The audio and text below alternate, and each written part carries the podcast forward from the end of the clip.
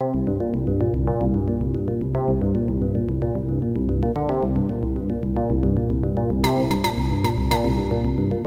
L'actu économique. En 2023, l'indice des prix calculé par la FAO qui suit la variation des cours internationaux des principaux produits alimentaires échangés sur les marchés s'est établi à 124 points, soit 13,7% de moins qu'un an plus tôt. C'est ce qu'a indiqué l'organisme onusien dans sa dernière note en ce mois de janvier. Ce recul vient mettre fin à une série de hausses consécutives entamées depuis 2020. Cette situation contraste avec le pic historique atteint l'année dernière sur fond d'évasion de l'Ukraine par la Russie. L'actu du pétrole et du gaz. Dans l'actu du pétrole et du gaz, d'après Morgan Stanley, en 2024, le Brent se négociera en dessous de 80 dollars le baril. Les précisions de Ndai Diop. La banque américaine Morgan Stanley a publié un scénario selon lequel le prix du Brent n'excédera pas les 80 dollars le baril, soit plus de 53 000 francs CFA tout au long de l'année 2024. L'institution financière indique que le baril de Brent devrait rester proche de 80 dollars au cours du premier semestre 2024, mais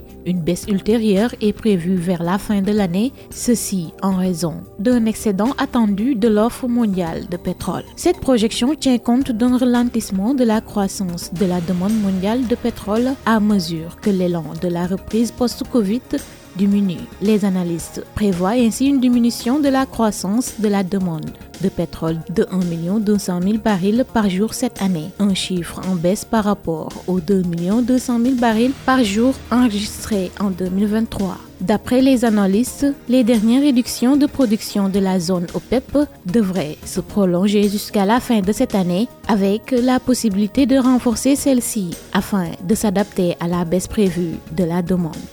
Diop, merci. Merci à vous également, mesdames et messieurs, de nous avoir suivis. C'en est tout pour e-business. À la présentation, Mam Abdougaï Kassé, à la technique Khadija Touloum. Nous vous donnons rendez-vous demain dans votre matinale Dakar Direct.